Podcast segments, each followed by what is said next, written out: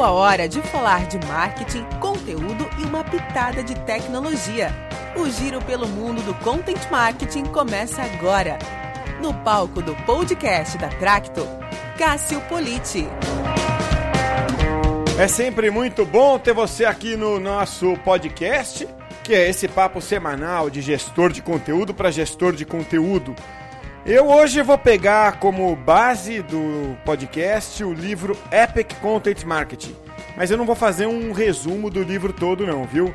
Eu vou falar de um tópico específico do livro, que são os três estágios do conteúdo, e esse vai ser o tema de hoje.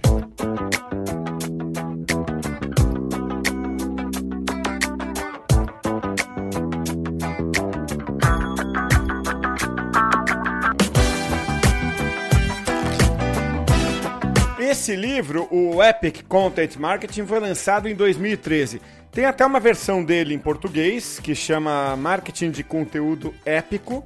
E o mais interessante é que ele figura ainda como o livro mais vendido na Amazon na categoria Negócios. O autor é o Joe Pulizzi, que é o fundador do Content Marketing Institute. E olha, eu digo sem muito medo de errar, ele é o principal autor e estudioso de content marketing no mundo hoje. Aliás, no finalzinho aqui do programa, você vai ouvir um trecho de uma entrevista com o Joe.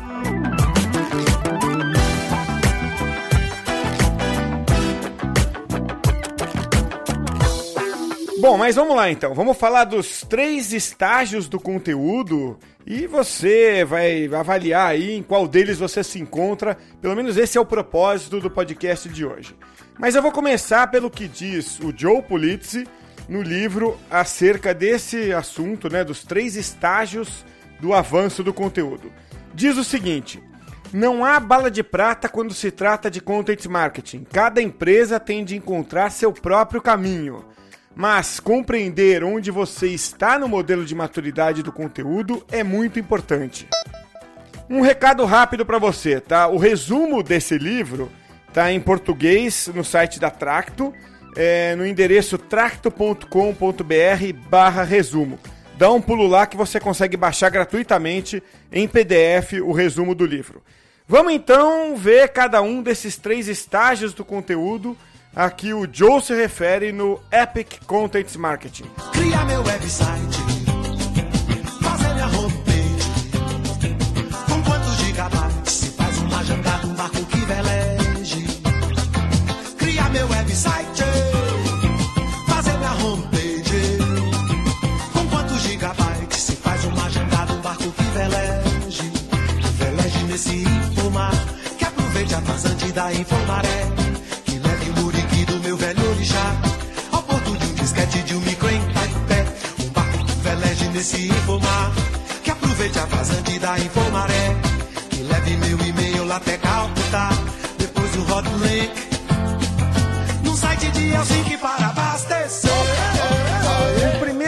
estágio do avanço do conteúdo é o Contents Aware seria alguma coisa como a consciência de que o conteúdo existe, né?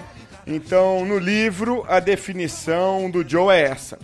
Nesse estágio, o conteúdo é usado para vencer o ruído provocado pela publicidade baseada em interrupção. Em resumo, a marca produz o conteúdo e ele é visto. Isso é o estágio do Content Aware. Né? Então o público percebe a existência daquele conteúdo. Uma marca hoje pode e deve ser uma empresa de mídia. Essa é uma premissa do content marketing. Isso no passado não era possível porque havia uma restrição aos canais. Você para fazer uma revista precisava de dinheiro para isso, de bastante dinheiro para isso. Para ter um programa de TV ou de rádio, você precisava de uma concessão do governo. Então não era tão fácil fazer content marketing. Agora, hoje isso é possível muito por causa da internet. Eu quero entrar na rede, promover um debate, juntar via internet, para a marca que atinge o estágio aí do Contents Aware, o principal benefício é ganhar credibilidade, né? E a partir daí, os produtos ou serviços que ela comercializa vão ganhando também a confiabilidade do público. Essa é a ideia do Contents Aware. Deixa eu dar um exemplo aqui que é a Tenon Tours, uma empresa americana de turismo, que é especializada em viagens para a Grã-Bretanha. Ela fez ações de Content Aware, é, melhorou a posição dela no Google a partir do momento em que usou boas técnicas de SEO e usou o HubSpot, é, que é uma ferramenta de automação de marketing para gerar vendas. Né? Resultado: aumentou o tráfego em 54% e aumentou também as vendas.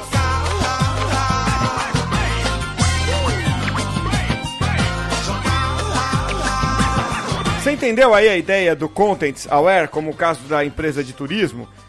O conteúdo é percebido por mais gente, então mais gente acaba entrando ali de alguma forma no funil e, e acaba gerando mais resultados. Veja, estar no primeiro estágio é um bom negócio, tá? Não é que o primeiro estágio é, do, do conteúdo ele é ruim, ele não serve para a empresa. Não. Estar no Content Aware é um bom negócio sim. Could you share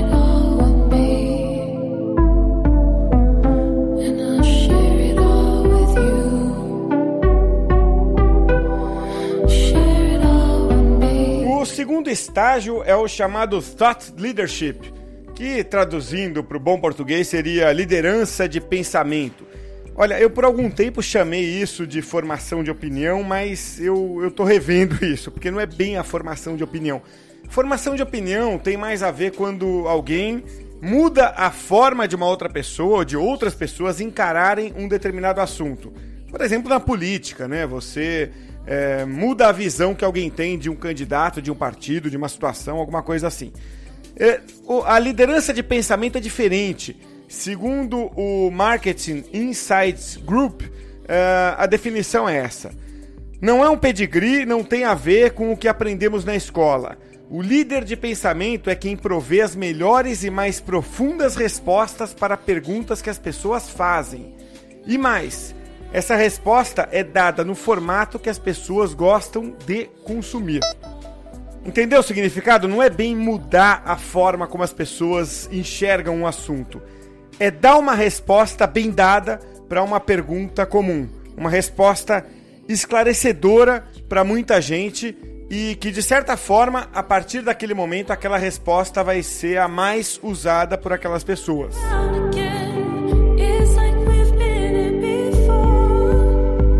No livro, o Joe Pulitzer complementa com a seguinte afirmação: O líder de pensamento cria conteúdo que oferece valor além do alcance do produto ou serviço da sua marca.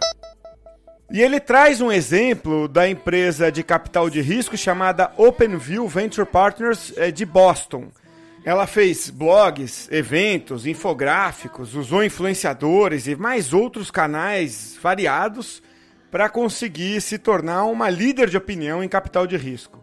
Então hoje, quando você procura por Venture Capital é, no Google em inglês, é muito difícil você não cair numa página dessa empresa chamada OpenView. Ela conseguiu trazer as melhores respostas para perguntas muito frequentes e as pessoas perceberam isso e, por consequência, o Google também. Então, na liderança de pensamento, não é a marca que gruda na cabeça das pessoas. É o que ela diz.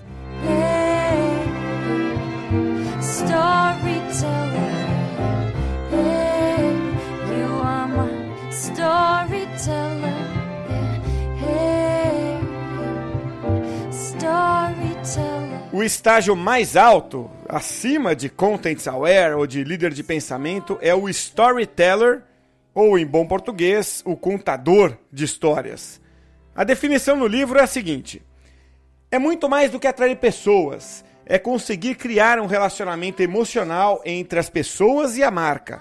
Afinal, contar histórias educa, entretém, envolve e tem impacto no público, porque o conteúdo vai muito além do alcance do produto ou do serviço. Percebeu aí? O conteúdo é mais emocional, ele cria um vínculo né, muito mais forte é, do que apenas você fazer algum conteúdo que chame atenção. Então eu vou dar um exemplo aqui, vamos ver se pela música você saca qual é a marca.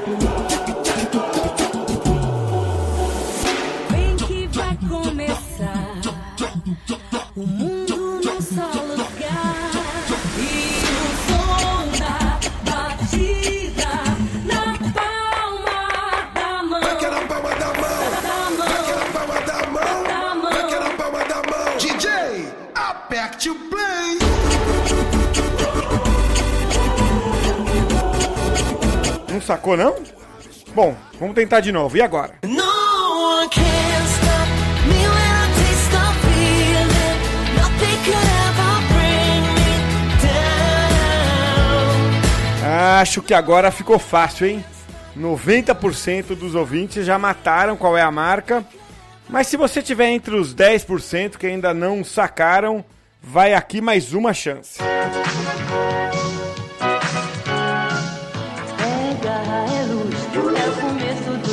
soltar pela estrada, esbanjar energia. É lutar todos juntos pra lançar coração. É o dia do sim, é o dia do não. É uma cara levada, é o prazer de viver. Nada é igual a emoção do sabor que acompanha você. Coca-Cola é isso aí. Olha, pra quem via televisão ali nos anos 80, bateu uma saudade dessas propagandas eh, da Coca-Cola. Agora, isso aí é propaganda, né? E o podcast aqui é sobre content marketing. Eh, a Coca-Cola é, liderou em propaganda, ditou o ritmo da propaganda no mundo desde a década de 30, talvez. Mas em 2011, a Coca-Cola soltou um vídeo no YouTube, na verdade, dois vídeos, né, numa série. E presta atenção no áudio desse vídeo, especialmente no que diz logo no começo, nas frases de abertura. Content 2020 How the Coca Cola Company will evolve its approach to the creative agenda on its key brands. We will move from creative excellence to content excellence. Eu vou traduzir o que diz aí no início. Foi o seguinte: Como a Coca-Cola Company vai evoluir da abordagem criativa como elemento chave da sua marca? Vamos mudar da excelência em criatividade para excelência em conteúdo. Esse vídeo aí é dividido em duas partes. O título é Coca-Cola Contents 2020. Você pode procurar no YouTube, mas a gente coloca também na descrição do podcast sempre o link eh, citado eh, no conteúdo, tá? É um vídeo que na soma tem 18 minutos, na soma dos dois capítulos, né? É, e ele apresenta em 10 etapas como a Coca-Cola pretende modificar o seu conteúdo. Na verdade, esse vídeo saiu em 2011, foi inicialmente destinado para o público interno para explicar a nova cultura de conteúdo da Coca-Cola. Veja então que não é algo pequeno, né? não é um mero projetinho, e sim uma forma de comunicação interna.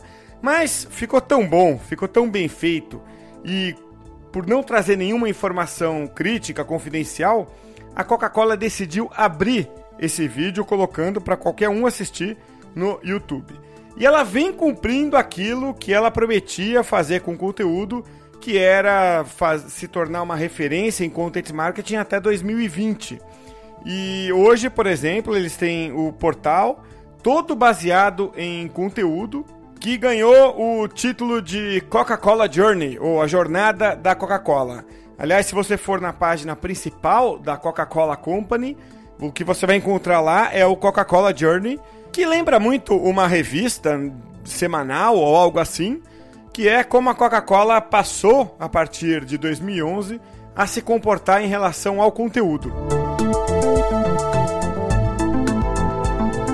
Para a gente fechar então esse conceito de storytelling, a marca conta uma história em todos os canais, em todos os pedaços de conteúdo que ela produz.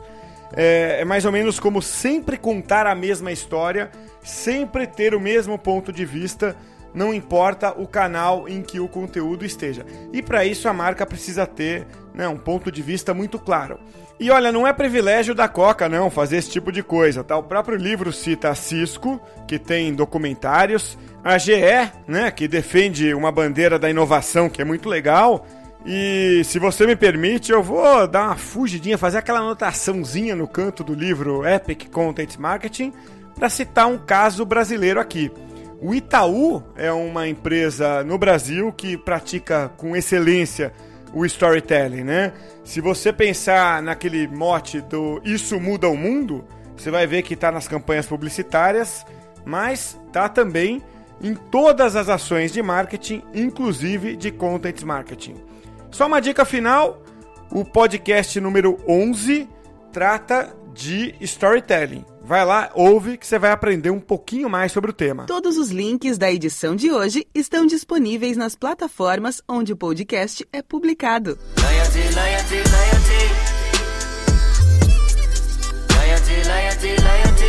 Vamos recapitular aqui então os três estágios. O primeiro é o Content Aware, em que as pessoas notam que o conteúdo existe e pronto. E já é bom estar nele, tá? O segundo é o líder de pensamento, ou thought leader, em que as pessoas assumem como verdadeiras as definições que o conteúdo traz. E o terceiro é o storyteller, que consegue criar um relacionamento emocional. Em todos os três casos, o objetivo final é você formar público fiel. Aliás, é ou deveria ser o seu objetivo maior. Eu fiz uma entrevista com o Joe Pulitz não faz muito tempo e eu vou apresentar um trecho em que ele fala aqui é, dessa parte, né, de formar um público fiel. O Joe Pulitz é o autor do livro Epic Content Marketing que serviu de base aqui para este podcast, como eu disse no começo. Bom, se você tiver um ouvido treinado para inglês, conseguir entender bem, você pode ouvir, então, porque vai ficar o áudio todo em inglês.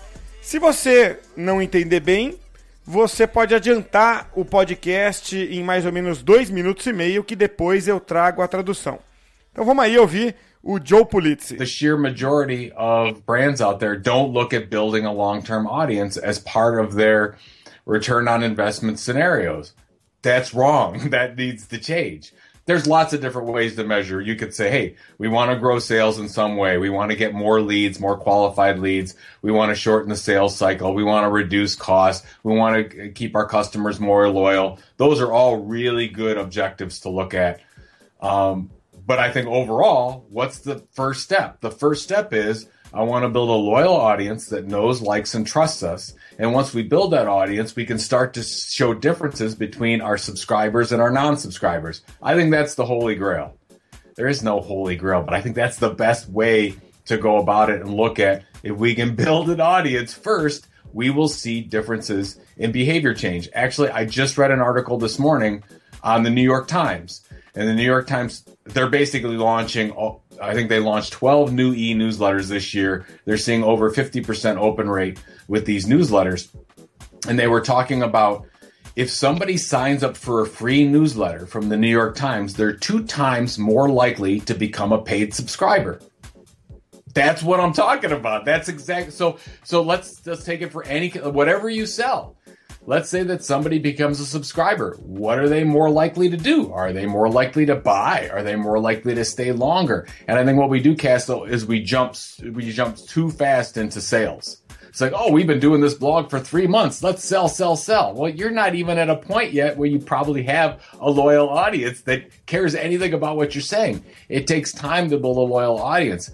And in marketing and PR and communication for years, we're built on these campaigns.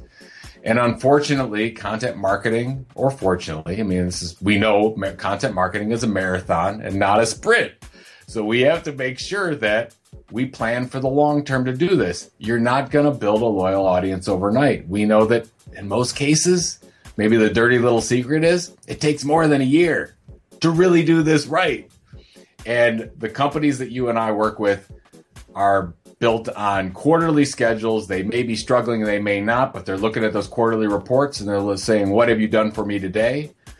And that's why I think they're failing because they're trying to rush the content marketing process too much before they built an audience. Se você entendeu em inglês o que o Joe disse, agora você pode adiantar o podcast aí em mais ou menos 2 minutos e 40, porque eu apenas vou ler a tradução do que ele disse.